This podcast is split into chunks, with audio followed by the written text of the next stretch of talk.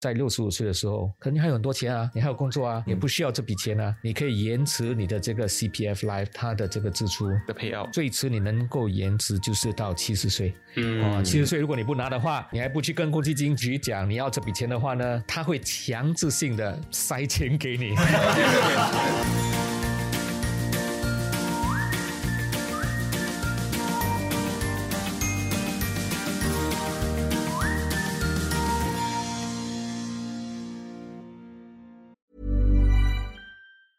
A lot can happen in three years, like a chatbot may be your new best friend. But what won't change? Needing health insurance. United Healthcare Tri Term Medical Plans, underwritten by Golden Rule Insurance Company, offer flexible, budget friendly coverage that lasts nearly three years in some states. Learn more at uh1.com. 你现在收听的是新加坡最生活化的中文个人理财播客节目《理财哦耶》，我是线，我是 Alan，让我们两位理财新手陪你一起探索各位理财路上的疑难杂症，让我们用趣味的方式陪你一起朝你的财富目标更靠近一点点，兴奋的喊出哦耶！今天我们会讲一个比较远呐，就是我们讲退休。你有没有想象过你退休的时候究竟会是怎么样一个样子？不知道嘞，可能坐在咖啡店。你自己的咖啡店还是别人的咖啡店啊？如果是自己咖啡店，很多人想象过这件事情。好，自己的咖啡，对对对对对，买车买房、结婚生小孩、开咖啡，这个不叫退休 哎，这是这是马来西亚或者是新马华人都会有的一个梦想哎。新加坡，我觉得很多人的退休就是可能住在，可能有些是住在外国吧。哦，可能可能去欧洲嘛，欧洲很出名嘛，住在那边，也就是在那边做退休生活。可能澳洲很多，我认识很多都是澳洲，哎在澳洲做退休。对啊，澳洲不错啊。可是讲到退休的话，就是你要一笔资金。我们先讲一讲现实面的部分啊，先别去想象那个生活，先想说你需要多少钱来做到退休这件事情。对，其实我也不知道需要多少嘞。讲真的，多少我觉得是看你个人啊。其实这个问题呢，它看似一个很笼统的概念，但是如果用数学的方式来去看的话，其实是计算得到你究竟需要多少钱的。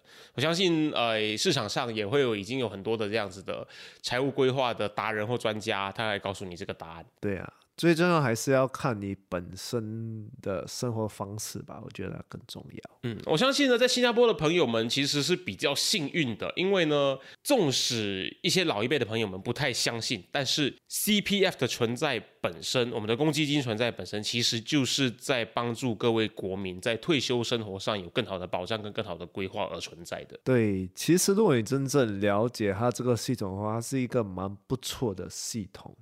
可是我觉得很多人对 CPF 的概念就是应该是很模糊。作为一个外国人，我们这样子去看的话，你就会发现说，其实先说呃，现在最贴近生活中的部分好了，就是大家觉得说，以公积金、以 CPF 来看待退休这个东西的话，可能会有一点远。可是你光是看看每个月，很多人会觉得说，CPF 从我的薪水里面拿走了二十 percent。拿走了两成的薪水，有可能月收入三千块，他拿走了六百块，我只在两千四，而不是三千块。可是大家往往都忽略掉，就是你的雇主其实同时在贡献另外的十七 percent，所以每个月你已经强制把你的三十七 percent 的这个收入的这个数字存在你的公积金户头里面了。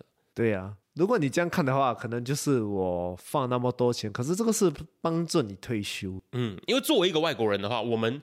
得自己亲手存这二十 percent，而且没有人会帮我们贡献那十七 percent，所以相对来说，作为外国人，我们其实，在在累积财富这件事情上，就已经比较辛苦，将近一半了。要看啊，有些人可能会觉得，就是我手上有钱的话会更好，嗯啊，紧急用嘛，好过你，因为摸得到的感觉比较好。对，就是有一点，你凭什么就是拿我赚的钱，你都啊，以为我不会。自己存钱还是不懂得规划？那我相信大家对公积金基本都会有或多或少有一点概念，至少你清楚的感受得到你二十的薪水被他绑架，很多人是这么说的，对不对？今天我们其实要深入聊的是呢，如何借助公积金的力量呢，来帮助你更轻松的，或者是更全面、更完善的达成你的这个退休目标，让你的退休生活过得比较顺遂一点点。本期节目呢，我们要分享的就是 CPF Life 这样的一个系统，它如何的更有效的来全面的为新加坡国民来规划他们的退休的时候的这个保障这件事情。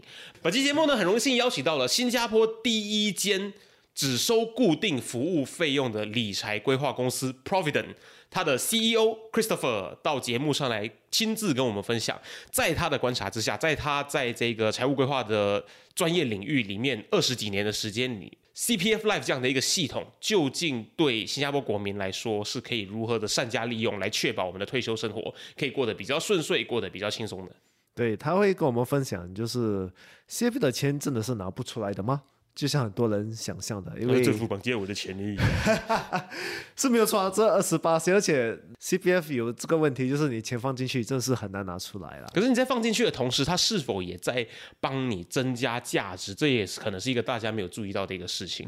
所以，我们也是会了解这个系统到底是怎样运作的。嗯，然后为什么新加坡政府会坚持继续使用这个系统？而且呢，他们对他们的这个系统这么有信心？而相对的，许多对数字、对理财比较熟悉的国外的朋友会觉得说，新加坡的 CPF 系统其实是非常好的。那究竟为什么大家会这么想？然后究竟呢，我们该怎么样去善加利用这个系统呢？我们马上来听听今天的内容。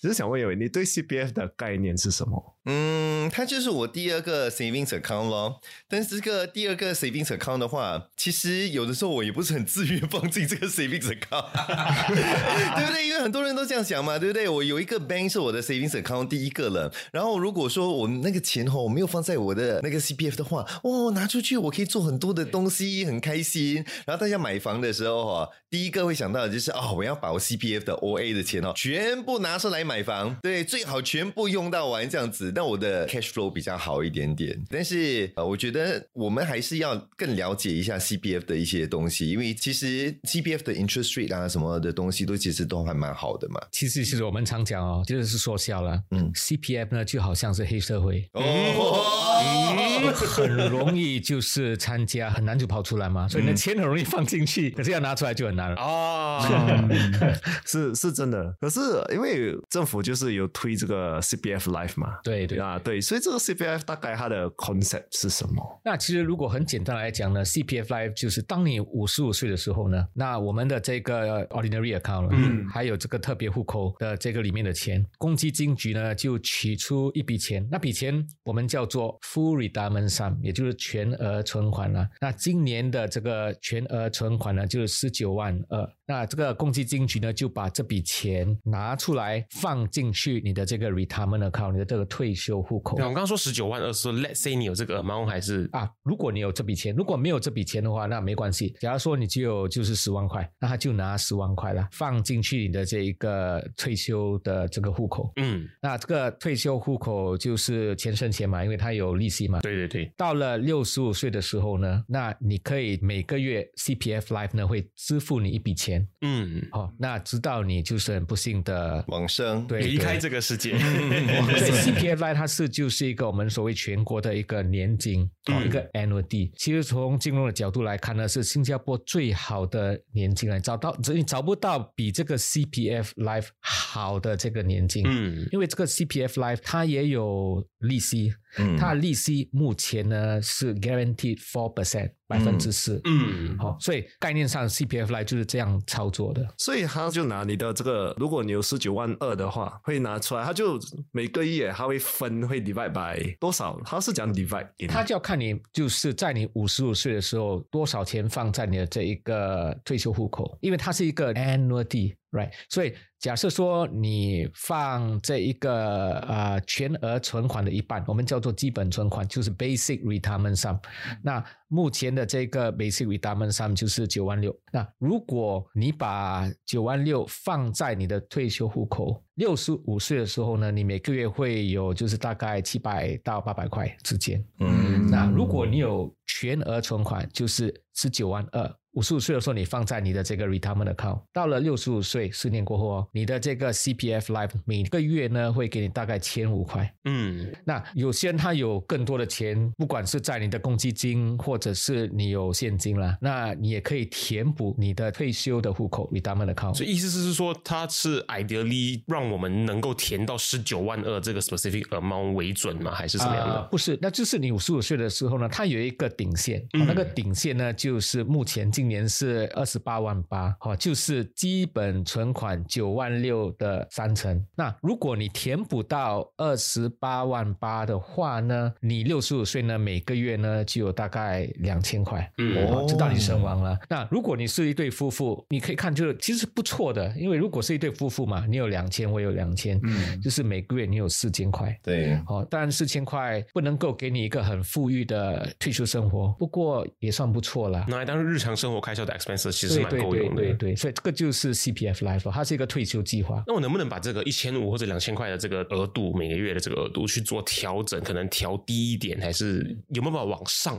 就是你没有这个就是灵活性，跟这个公积金局讲说，哦，我可能不要千五块，我要少一点，不可以，就是要看它的数目呢是定在于你五十五岁的时候放你的退休口多少钱。OK，好，如果你放就是可能十万块，那你就拿不到千五，可能就拿到可能每个月一千呢、它是根据你放进去的额度来去除下来的。对对对，它其实是好像我们买保险咯。哦，如果我们买保险计划，现在有很多的这些保险计划，他们叫做 retirement income plan 嘛。对那你要每个月多少钱？退休说你每个月要多少钱？你就目前呢，你要放多少的这个所谓的保额，你的 premium。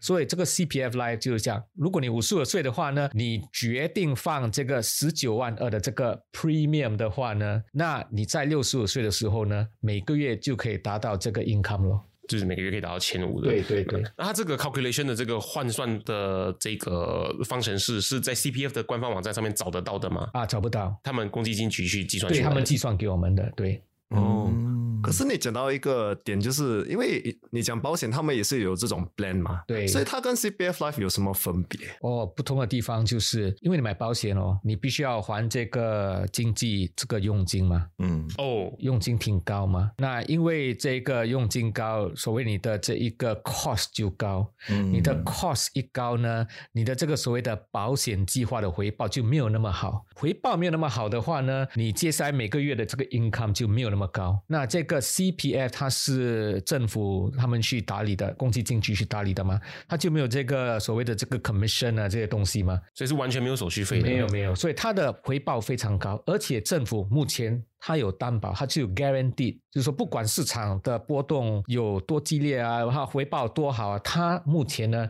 就是 guarantee 你 CPF Life 百分之四，它的这个所谓的这个计划有百分之四的回报，可以说不只是新加坡吧，事实上我管理钱那么久呢，从来没有看得到有这样的一个计划，它有 guarantee 你嗯百分之四，而且是用新币来算。当然，你用别的国家的外汇来算，好像 Indonesian rupiah 啊这些来算，可能它的那个利息会比较高了，嗯哦，因为它的这一个 currency 没有那么 strong 嘛。对不过以新 dollar 来算呢，可以得到百分之四 guarantee 每年的这一个回报，其实是相当不错的。那还有另外一个重点，就是我们已经有在 contribute to CPF，了所以相对之下，比起去买一个保险的 retirement plan，它呃在对我们的经济的冲击上也会更小一点点。其实，如果我们国人了解 CPF Life 哦，其实我觉得保险的产品哦没有竞争力诶。嗯，就是因为 CPF 啊，就是说，好像啊，燕飞，你你你，如果人家叫你去买保险啊，对，其实你想想看，说，哎呦，我与其去拿钱去买保险哦，嗯我不如来拿去买公积金计划，嗯因为我每个月就是放进我的公积金，对我至少可以拿到这个普通户口哦，嗯可以拿到百分之二点五，甚至到百分之三点五。嗯那我的这个特别户口可以拿到至少百分之四，甚至可以得到百分之五。去哪里找这样的一个保险吗？是那我每个月就是存钱，我可以达到这样高的利息，然后他就是利滚利啊。到了五十五岁之后呢，他换成一个年金计划，然后六十五岁每个月会给你一笔的这个年金了。那哇，其实哪里有保险公司有这样的一个产品？没有的，找不到的。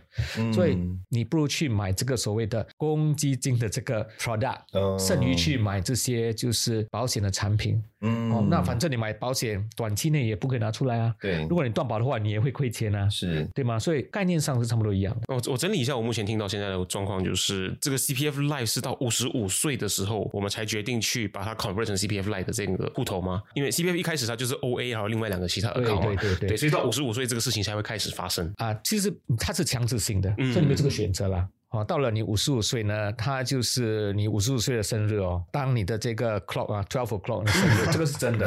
哇，你它的 computer auto 的，对对对，computer 是 auto 的哈，你就看你的 OA 跟 SA 哦，那个公积金局就自动的取出那个，如果你有的话啦，全额存款就 transfer 去你的这个 retirement account。哦，呃你不用去做什么事情的，它是强制性的哈。到了十年过后的六十五岁，哦，CPF Life 它就会付一笔钱了。那当然，你唯一能够做的有灵活性的，就是你觉得在六十五岁的时候，可能你还有很多钱啊，你还有工作啊，嗯也不需要这笔钱啊，你可以延迟你的这个 CPF Life 它的这个支出。的配药，嗯对，对，最迟你能够延迟就是到七十岁。嗯哦，七十岁如果你不拿的话，你还不去跟公积金局讲你要这笔钱的话呢，啊，他会强制性的塞钱给你，他也不要拿你的钱哦，因为说真的，政府要给你这个百分之四的这个回报 guarantee。他也有这个负担了，嗯所以你不可以就是说延迟到哦，反正我有钱啊，我延迟到七啊八十岁什么不可以的。嗯可是你延迟有什么好处？延迟的话呢，每年他的这个付给你这笔钱哦，他的 income 会就是 seven percent more，哦哦百分之七。百分之七哦，是延迟到七十岁就会获得百分之七吗？还是不是不是，每年增加百分之七，每年所以是不错的，7%六百分之六。他们公积金局讲是大概百分之七，六点多多这样子？也不知道了，不过说大概百分之七了。嗯那如果你六十五岁，现在很多年长人士六十岁，可能他们还在有 part time 啊，嗯他们可能觉得我不需要这笔钱啊，是。他就是不拿了，他就延迟他来拿了。Sorry，你讲的这个是在你的 retirement account 嘛，对不对？嗯那原本就是还在你 OA 的。如果说你是一个大富豪哈，就是你可能有放很多钱进你的 CBF 嘛，对不对？啊 Full retirement sum 已经 transfer 到那个 special account 了嘛，是不是？嗯那你剩下的 OA 的钱，他们会怎么处理呢？那就是好像你银行的钱，因为你已经过了五十五岁，嗯，你也就是把这个全额存款转移到你的这个 RA，你 meet 那个 requirement 了。对，所以到了五十五岁，其实你的 OA 里面还有那 SA 里面的钱呢，是完全有灵活性的，哦。你随时都可以拿出来，哦，我可以直接全部提出来啊。或者你看他你叶伟眼睛现在发亮了，叮叮叮月拿也可以。哦，每个月拿也可以。你要每天拿也可以，哦。就是很麻烦了。你要每天拿，它是有完全百分之百有这个灵活性。哦，那很多人他们就是喜欢这一点。对，啊、因为它变成一个非常高利息的一个储蓄户口嘛，嗯，至少 OA 是百分之二点五，是。它的 SA 是百分之四嘛。是，我也了解了，因为我刚结婚的时候啊对，大概三十年前刚结婚的时候，我也全部把我的这个 OA 里面的钱拿来买房子。对对，不过如果你有现金，嗯，你也不想去投资，因为有些人不喜欢投资，对，他不喜欢冒这个风险嘛。是，那你不如拿你的现金，嗯。来还你的这个房贷，嗯，买这个房子，嗯。把的钱存在这个 OA，因为它有比较高的利息，它的利滚利到了你五十五岁，它又可以变成好像你的这个储蓄户口，对，所以。可能要考虑一下啊，唯一当然不好的地方就是你刚才所说的，就是这个公积金里面的钱它没有那么灵活啦。短期里你不是说有什么紧急事件你要拿出来不能够啦，现金当然是比较 flexible，嗯所以可能就是如果你要买房子，可以就是考虑一半我用现金，嗯一半我用这个 OA 的钱。哦，看你怎么做你的财务规划了。对对对对。那我在我五十五岁的时候，我随时可以进钱进我的 OA 吗？还是不可以？啊啊，那个就是一个问题，因为你过了五十五岁呢，你唯一能够填补的户口就是 retirement account，OA、哦 SA 就不能够填补了。但是在五十五岁以下，你其实是可以填补你的 OA 的。啊，它有两个填补的方法，对，一个呢叫做 retirement sum top up scheme，嗯。哦 RSTU 了，是。就是你可以直接填补你的特别户口。OK。因为你还没有五十五岁，还没有退休户口就是 SA 对吗？啊，就 O A S A M 没有 R A 嘛，对。对。对嘛，所以你可以直接填补你的这个 S A，它有顶线，底线就是目前的这一个全额存款，就是呢啊，你的这个特别户口里面今年没有十九万二的话，你可以填补到十九万二，哦，这个是第一个方法。OK，第二个方法呢，就是 voluntary contribution scheme 了，就是自己 voluntarily 放进去你的这个 OA、SA 跟 MA，那那个你就不可以选，那个你不可以说我要放 OA 而已，我要放 MA，你不可以选。对，哦，你每个月放一千块，它就 automatically 帮你 allocate 去 OA、SA 跟 MA。MA 啊，好像你是一个 employee 一样，不过那个也有顶线。对那个顶线就是每年呢，你最多能够放的就是三十七万七百四十块。哦啊，就是我算对吗？就是 seventeen times of 六千块乘这个百分之三十七了。嗯，但是这个应该没有什么问题了，因为我相信很多在听我们这个 podcast 的朋友，可能也没有每年三十七万可以放进去。你每年有三十七万放进去的话，那你很厉害了。哦，因为有些人如果他们是 employee 来讲，有可能哦，因为 employee 来讲呢，你自己必须要缴交百分之二十嘛，对，你的这个雇主呢，他帮你缴交百分之十七嘛，哦。所以可以达到。不过呢，有很多在 gig economy 啊，对。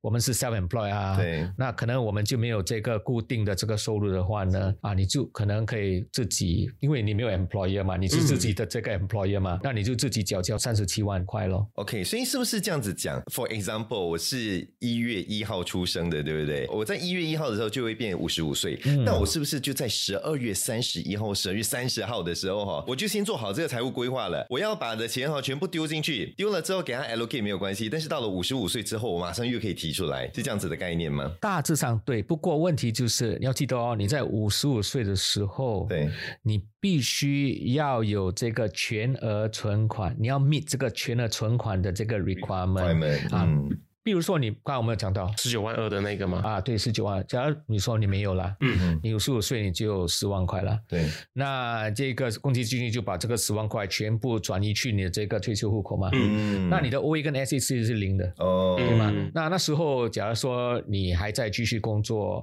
你的 OA、SA 里面的钱呢，慢慢它升，你要那时候要拿出来的时候，虽然你已经过了五十五岁，可是你要记得哦，你在五十岁的时候，你没有 meet 到这个全额存款的这一个 requirement，嗯，它不让你就是从 OA、SA 拿出来。所以他会把 default 帮你放进去，补到十九万二为止。对对对对、嗯对，你要拿的时候，他就会 check，诶，你是不是 meet 到这个十九万二了没有？还没有的话呢，他 make sure 你要去 top up，哦，十九万二，对。所以也就是说，我们刚刚讲的提得出来的是已经 meet 到了十九万二之后剩下来的那些。对对对，除非你可以做另外一件事情。好，因为有些人他有自己的 property 嘛，其实超过百分之九十的新加坡人哦，他们有自己的这个屋子。尤其是五十五岁的新加坡人，，对对对，所以你在五十五岁的时候，你可以做一个决定了。其实，在还没有到五十五岁的时候，你就要跟去公积金局讲说，OK，看啊，我有我自己的屋子，我不要你从我的公积金拿这个全额存款放进我的这个退休户口。哦，我要拿一半哦，你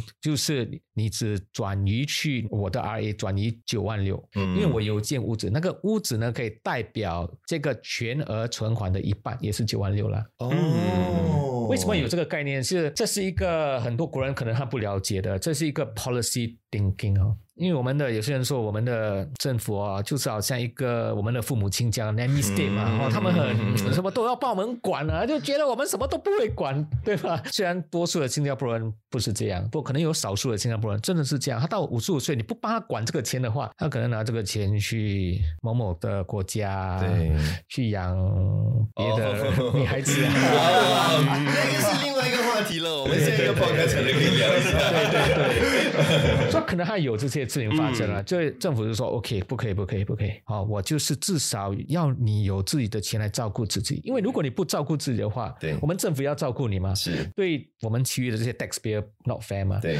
他们算出来就是哦，如果今年你放九万六的话，到了六十五岁，你每个月的这个你可以多带一笔收入啦，这个大概七百块的收入，不当然不是很高。他们已经从他们的 statistic 可以发觉到哈，七百块呢，对于这些比较低收入的人士哈，他七百块还可以过生活。嗯，那如果呢，你没有屋子的话呢，你必须要放全额存款，就是十九万二，十九万就有大概千五吗？大概七百多块，你拿去吃饭。嗯，另外的七百多块，你可以拿去租一间房子来住，嗯你起码有自己的一个 house。对，不过，如果你有自己的屋子，你可以跟公积金局讲，哎，诶，我不需要放十九万二吗？我有屋子，所以你不用担心这一点。那我只要你拿九万六放在我的退休户口，能够让我吃饭。这只要有屋子，它就自动是九万六，而不是看你屋子的价钱吗？还没有自动，它自动就是吃九万二。嗯，所以你要自己去申请啦，啊你要对不对？对对对自己刚才讲说，哎，我真的有房子哦，请你麻麻烦就是不要放这么多钱进去了。对对对，你在你的屋子前面做一个 selfie，然后给他 没有开玩笑开玩笑。那你跟他讲我有自己的屋子啦，那他就 OK OK，我不拿九十九万二，我就拿九万六。它是只有十九万二 or 九万六，而不是根据屋子的 value 的。啊，不是跟屋子的 value，当然你也不一定要就是九万六九万六啦，好，but 你可以用你的屋子代表 up to 九万六。up 哦 to 九万六。所以如果你说不要不要不要，你拿多一点，不过我要我的屋子代表可能四万块啊，嗯也可以啦。不过如果我们目前用这个例子来讲，是如果你用你的屋子代表九万六的话，那他就把九万六转移去你的这个退休户口。对，刚才如果我们用这个十万的这一个例子来讲哈，你还有钱在 OASA，是那你就可以拿，因为已经 meet 到这个哦 requirement 嘛，因为你的屋子又有九万六，连你的 OASA 又里面有钱，对吗？那你可以拿。加起来就已经超过十九九万二的。是，但是如果说那间房子哈、我基本上没有用任何 CBF 的钱，也就是说，我打一个比方啦，就是它里面是从 zero 的，我全部都是用我的现金去支付这个房子的，整间房子没问题 cash 的都可以 carry。没问题，就算你那时候五十五岁，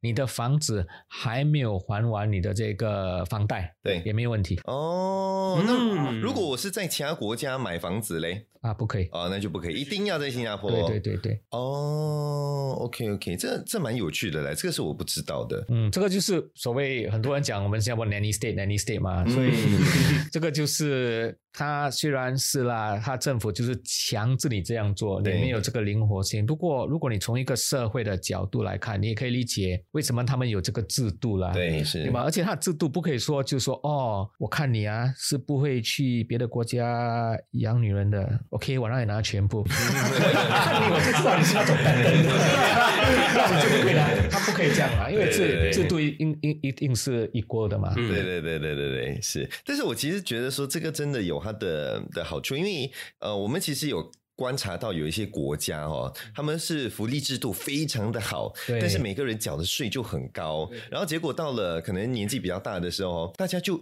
乱乱的去 claim 这些呃他的这个 medical expenses 啊什么之类的东西，这是他们的做法。但是我们新加坡的不是，我们新加坡比较是你赚多少你付多少，你自己去做，但是我帮你管理，因为你可能不知道怎么管理，可能到现在很多人都还不懂怎么去投资啦，怎么去做很多的东西。这个 CPF 的话，它就帮你想好这一块。到了你比较年长的时候哈，可能六十岁的时候，你可能就不用担心这么多了，对不对对对对，其实你这个 observation 就真的是很对，因为新加坡，当然我们说我们新加坡的这一个 tax 啊不是很高，我们的 primary tax 跟别的国家来比肯定没有那么高，嗯。不过我们有 secondary tax 嘛，我们有汽车的 tax 嘛，嗯。虽然它叫做 COE，对。不过它是一个 tax 嘛，对，不过他们只是针对那些比较富有啊，嗯。你要 consume 那些比较豪华的东西啊，你就还多一点咯。不，过 primary tax 呢，我们还 consider 就是 low 了。对，那而且如果你好像要去住医院的话呢，当然如果你要住比较好的病房，那就没有 subsidy 咯。嗯哦，它不是就是一个 welfare state 啊，就是哦，不管你住好坏的房间，不管有多少钱啊，你的得到的 welfare 都是一样，不是这样的。嗯啊，如果你就是收入没那么高的话，那你必须就是要选那些 subsidized 的 ward 咯。嗯那如果 subsidized 就是在新加坡就是属于这 B two 跟 C 的这个 ward，没错，其实它的津贴是很多的。你真的生病的话呢，其实自己不需要掏腰包来还这个费用，不是很高。嗯那就算你没有钱来还啊，那也没有问题，因为在新加坡的这个医院的制度就是你先来看病，嗯我不管你有没有钱了，对你也不需要让我看你有没有保险了，我先医你，对啊，你医好了之后，我们才来谈钱的这个问题。哦，这真是有它的好处啦，对不对？其实新加坡在这一方面，说老实话，真的还蛮照顾我们的，就是这些都有帮我们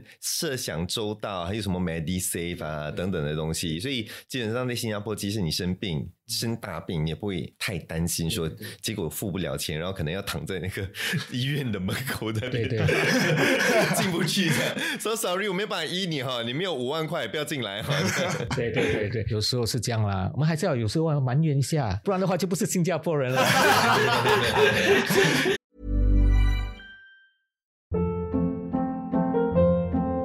Hold up. What was that? Boring. No flavor. That was as bad as those leftovers you ate all week. Kiki Palmer here, and it's time to say hello to something fresh and guilt-free. Hello Fresh. Jazz up dinner with pecan-crusted chicken or garlic butter shrimp scampi. Now that's music to my mouth. Hello Fresh. Let's get this dinner party started. Discover all the delicious possibilities at hellofresh.com. Hiring for your small business? If you're not looking for professionals on LinkedIn, you're looking in the wrong place. That's like looking for your car keys in a fish tank. LinkedIn helps you hire professionals you can't find anywhere else, even those who aren't actively searching for a new job but might be open to the perfect role. In a given month, over 70% of LinkedIn users don't even visit other leading job sites. So start looking in the right place. With LinkedIn, you can hire professionals like a professional. Post your free job on linkedin.com/people slash people today. 那我们常常听到的就是针对这样子这些的 complaint，除了就是政府锁着你的钱之外，还有怎么样子一些 complaint 出现在市场上？其实人民对 CBA 的看法已经改变很多了。嗯好，尤其是从二零幺六年过后，不懂国人还记不记得？就是二零幺四年的时候啊，有一群人哦，嗯他们就是埋怨政府啦，说啊，你锁住我的钱，我的钱不拿出来，你们是骗了我的钱，你要逼我把钱给你，那你要锁得久久的，而且呢，甚至还有人说，哦，我们的这个总理 embezzle 那个 money 嘛。嗯不过，如果我们就是仔细去想的话呢，他真的是没有逻辑的。嗯，那如果政府真的是要骗我们的钱，拿我们的钱呢锁在里面的话呢，为什么你要填补你的公积金的时候呢？它有一个顶线，嗯它应该没有顶线嘛，对吗？越来越多越好，对。对对对，真的吗？对吗？那而且刚才我讲到这个 voluntary contribution scheme 哦，对，我也说有一个顶线嘛，嗯大概是三十七万嘛，对吗？嗯如果真的是要你的钱的话，为什么要有这个顶线呢？对，那我刚才有讲的这个 CPF Life，他你七十岁不拿，他逼你拿嘛。如果真的要锁住你的钱的话，为什么要逼你拿，对吗？他可以就是甚至八十岁啊，让你就是越九十九岁对，不拿更好嘛嗯。不过呢，到现在呢，还是有少数比较少数的人还是在埋怨啦，就是说为什么你不要早一点给我钱啊，要等到五十五岁啊？嗯所以讲到这个 CPI，所以我们知道那么多，像我们就就是这种这种二十多岁和三十多岁的人嘛，所以我们要怎样就是有一个计划 for 这个 CPF 的东西，我们应该怎样就是花钱买房子啊这些。那当然，我们很年轻，不喜欢谈到这个退休这个话题。嗯，哦，我刚刚工作二十多岁，我的孩子也是二十四岁嘛。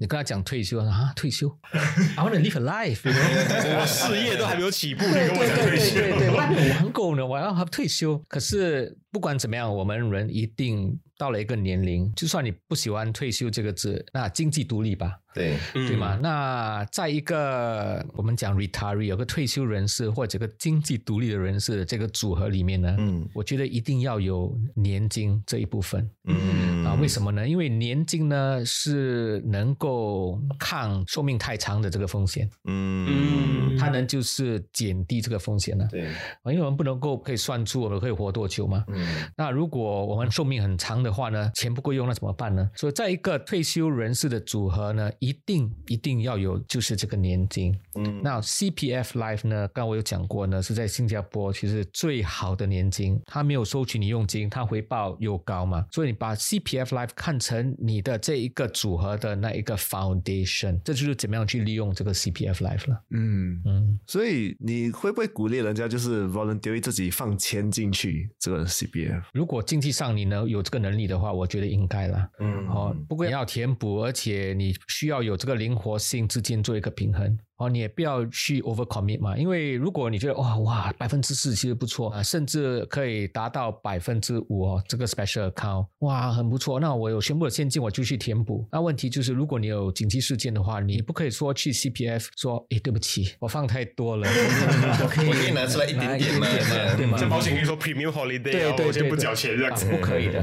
哦，不可以的。所以你必须要就是能够就是经济你能够应付的话，当然你可以去填补。啊，甚至有一个 movement 哦，现在还有一个叫做 One M Six Five 嘛，嗯啊，六十五岁万名人嘛，它就是鼓励你说，你越早去填补你的 special account 越好，因为如果你在可能三十多岁的时候，你去填补你的这一个呃 special account，到达这个全额存款哦，你到了这一个五十五岁的时候，可能你的 OA、SA、MA 加起来可能会有五十万。嗯。啊、那加上你的配偶哦，也有五十万，你两个人可以就是 one million dollars。所以当然这个填补有它的好处，它利息高，嗯不过要考虑你有没有这个经济能力啦。嗯，是他可能没有办法，就是让你随时拿出来，可能去超市买东西呀、什么的。但是如果说呃，像我们可能三十几啊，或者四十几岁的朋友，可能很多人都是要准备买房的嘛，对不对？那你会被建议讲说，哎，其实我们在那之前哦，就先把钱哦丢进去，然后我尽量用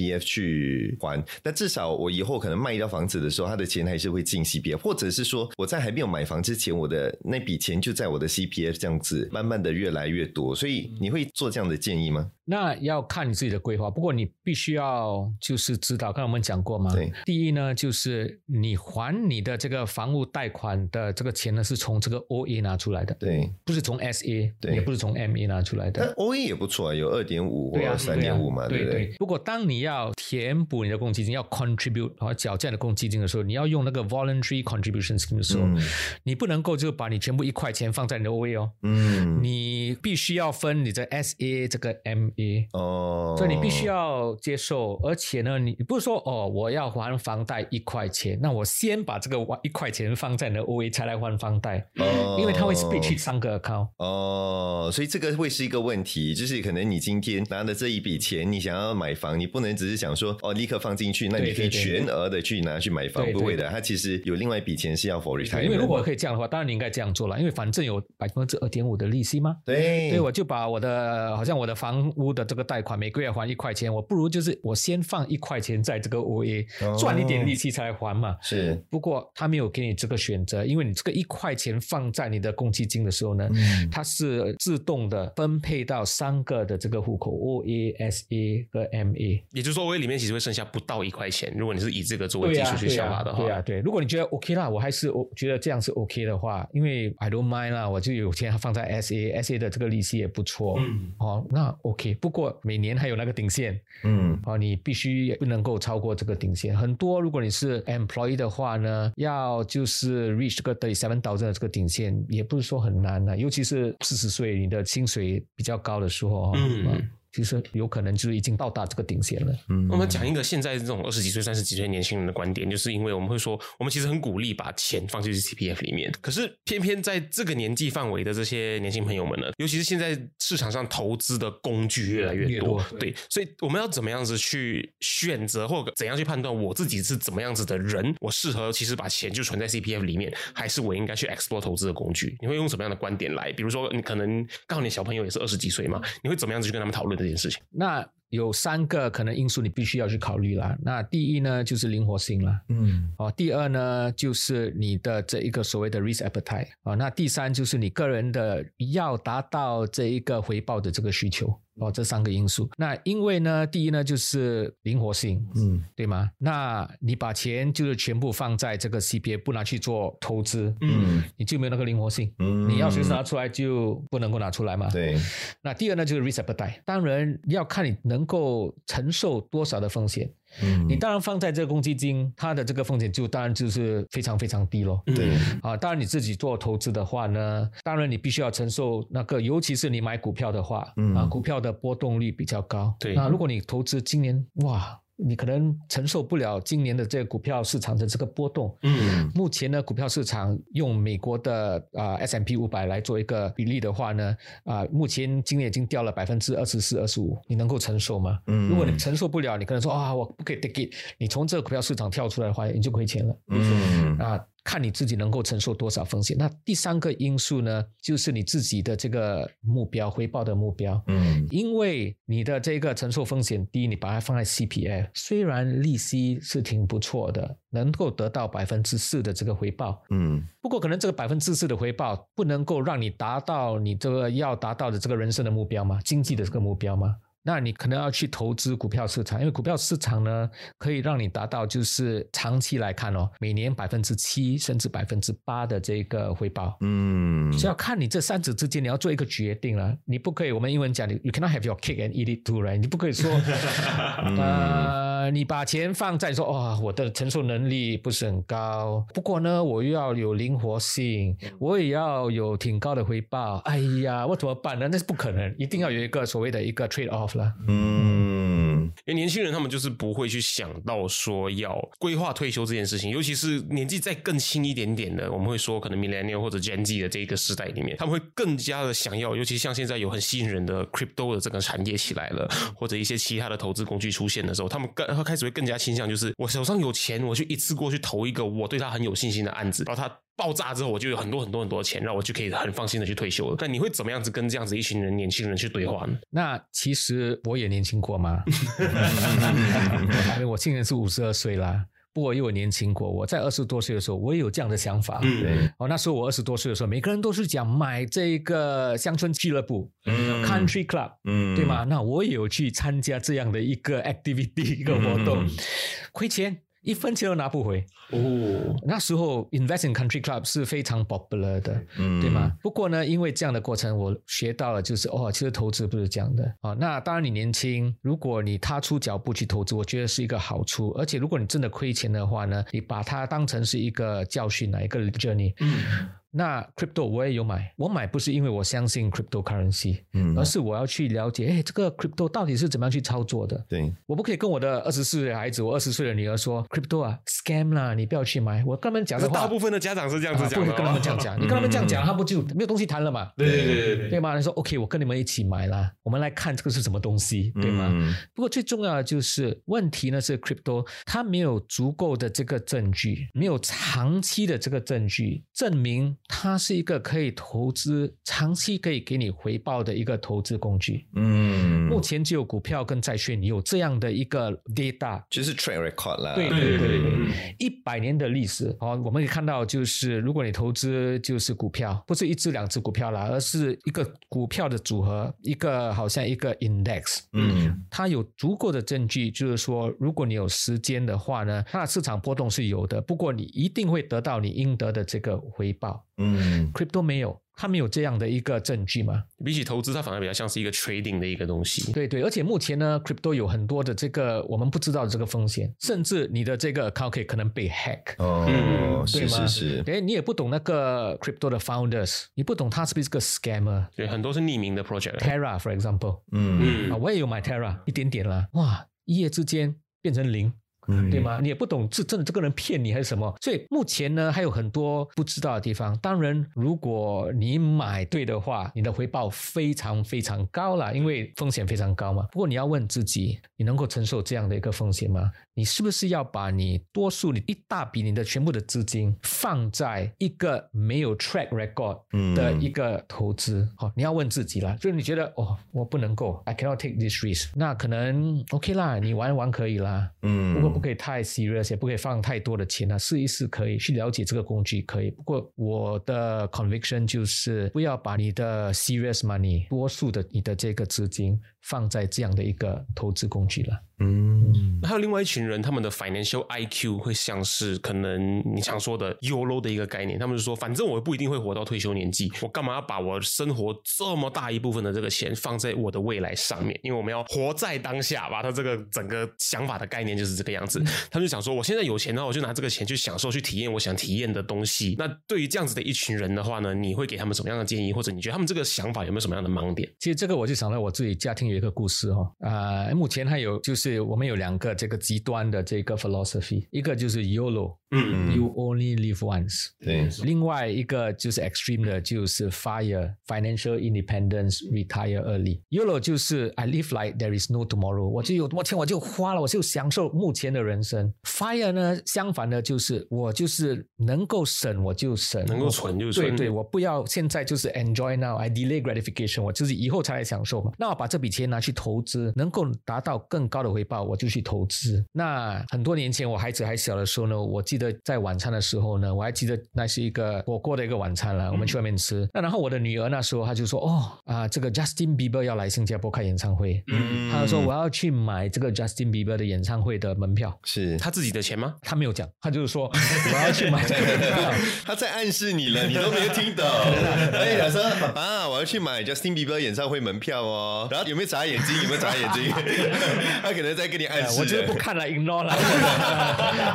可是我还没有讲到说你去买咯的时候呢，我的儿子呢，他就说为什么你这样笨？哦，因为这笔钱呢，你可以玩很多很多年的这一个 Spotify 的 subscription fee，你可以听这个 Justin Bieber 的歌，你随时要听，你按那个钮就可以听到了。为什么你要去还这个门票？嗯，然后呢，我的女儿看到她的哥哥就是说：“God, you don't have a life。”那 那时候呢，我听了我就好笑，我也没有就是说 intervene 或者什么，我没有啦。不过我回家过后，我就想一想说，其实呢，他们两个人都是对的。嗯，对吗？因为是真的是对的，you you should enjoy your life。因为有些事情呢，它一过去你就不能够去享受了。嗯，你年轻就一次嘛。对，其实我们比较年老的哈，年老年长的哈，我们也不常常去这种演唱会，我们有去 K-pop 的这些，我们哇很多人就哇很 noisy 不喜欢了。可是 you only young ones right，所以你应该去享受这样的一个过程。不过呢，你也不可以好像 live like there's no tomorrow，全部的钱拿去花在这种地方，你要去考虑你未来的生活嘛。所以我觉得这两者之间你要做一个平衡。必须要就是去思考什么东西现在你真的要去做的，而且如果你现在不做，可能以后你就没有机会去做了、啊。比如说，OK，出国了，出国，嗯，或者如果你是好像一个好像我这样有家人有孩子的话呢，我的孩子长大了，他以后就不想跟我出国啦。嗯 趁年轻的时候，我必须要花一点钱带他们出国，build memories。嗯那我的父母亲其实前两年他们都过世了，那就算我现在要拿我的钱去孝敬他们，嗯我也没有机会了。嗯，所以趁他们还在的时候，我觉得这笔钱我一定要花。这些东西是我不可以就是 save and be prudent 啊，我一定要去用。哦，因为它时间过去，我就不能够做同一样的东西。对，At the same time，我也要就是为将来的生活做打算，我不要去 burden 我的家人嘛。嗯好，那我现在五十二岁了，再过几年我可能要考虑退休了嘛。那如果我就是前十年、二十年我没有就是去累积一笔钱的话呢，那么怎么样去退休？对吧？所以在这两者之间必须要做一个平衡，那就是必须要思考。刚才我讲的就是目前什么事情我一定要做的，但我 allocate 我的钱去做这些事情。现在刚好说到今年五十二岁嘛，对不对？再过三年就要进入那个十九万二的关键点了对对对，那你是打算就让它停在十九万二吗？还是你自己的规划会希望它再多一点点？那我本身是希望我能够填补到五十五岁的时候呢，我要填补就是那一年三年后的这个超额存款，就是 enhanced retirement sum。嗯，因为我希望就是我每个月呢能够有至少两千块从我的这个 CPF 来出来嘛。嗯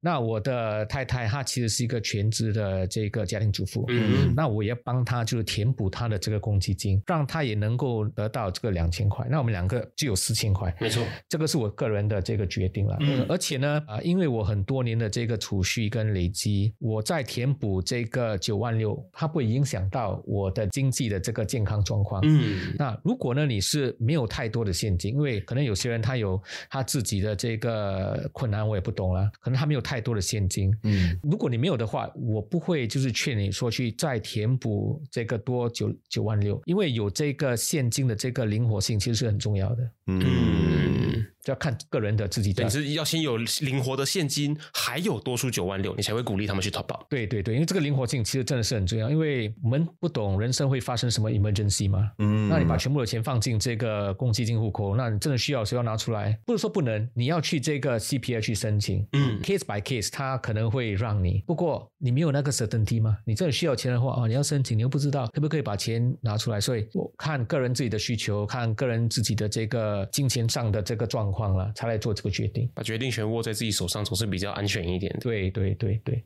OK，这样我们就问最后的问题了。所以这个问题是，呃，Chris，你怎样定义成功这两个字？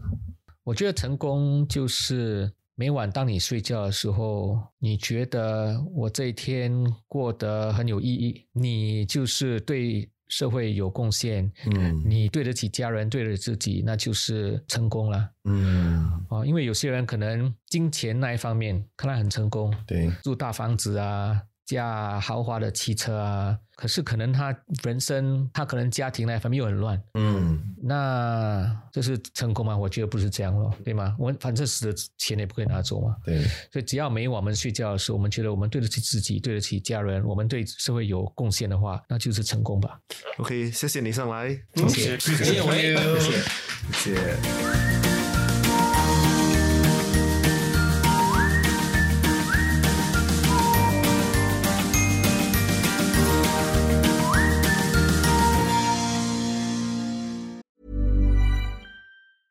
Ever catch yourself eating the same flavorless dinner three days in a row?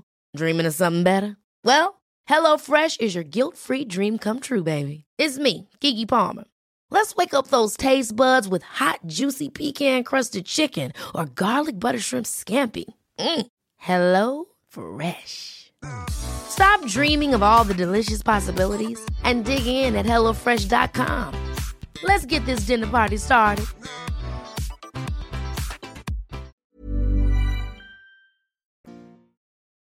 我们再一次感谢 Christopher 到节目上来跟我们分享，根据他的经验，这个 CPF Live 的这样的一个系统，究竟该如何，或是究竟可以如何保障呢？国民的退休生活至少不会碰到太大的困难。而且我们忘记，就是还有燕尾。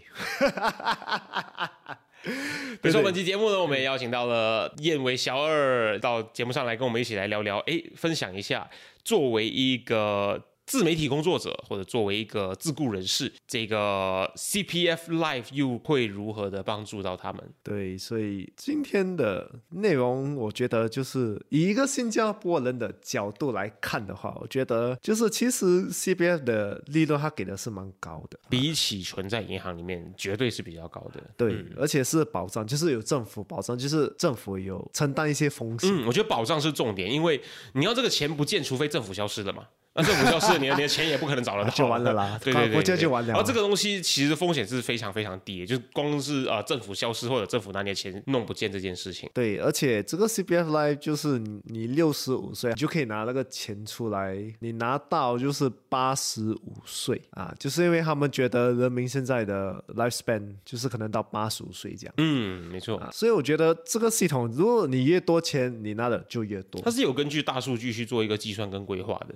嗯。所以我觉得是蛮不错的一个系统，可是这个系统不是给每个人呃都需要去用的。嗯啊，就是它是可以你其中一个计划，嗯啊，就是你要退休的计划，你可以用 CPF 把它放进你的计划。以一个方式来理解的话，就是它并不能担保，也无法让你大富大贵，可是至少它可以让你在无法工作的退休年龄里面呢，有得到一定程度的保障。对，就是看你本身的投资计划是什么。嗯，如果你投资计划你就是退休有保障啊，我觉得 C B F 是你可以去专注的一个。东西，我相信各位朋友其实很容易忽略的一件事情，就是呢，做退休规划这件事情，它本来就是一个需要。commit，你需要提取出一些你现有的资源来去长时间累积的一个一个规划跟一个计划。很多人就会感觉说不太乐意做这件事情，因为呢，他把你现在摸得到的这些财富，现在摸得到的一些资源从你现在的身边拿走。可是你是在为未来做一个规划的。有些人就会觉得说未来又不一定会到，嗯，就未来跟意外不知道哪一天会先到来嘛。可是当你没有做规划，它却到来的那一天的话，其实也是会变成一个非常麻烦的事情。所以我们需要意识到这一点，就是英文叫 delay gratification，你需需要延迟享乐这件事情，你才能够有一个更好的保障对你的未来。这个我觉得是蛮重要的，因为讲真的，退休其实想象中像你讲的看起来好像很远，嗯，可是到了那时候，你真的无法做工，你无法再去赚钱的时候，你有一个保障，一个东西在那边一直给你钱，多多少少一点还是多，都可以帮助到你，至少生活不会变成是一个每天操心的东西。对，至少你懂。OK，我在这边有一笔钱啊，政府会每个月给我，我觉得是不吹的概念了。嗯嗯，你就至少不用为了钱烦恼，我觉得这个其实是很重要。你到了六十几岁、七十岁，你还要为钱烦恼，我觉得其实人生这样子过的会很辛苦。对，那希望各位朋友们跟我们一样，听到这边的时候呢，对你的退休规划的能力的想法呢，又能够再提升了一点点啦。让我们一起来说一声哦耶！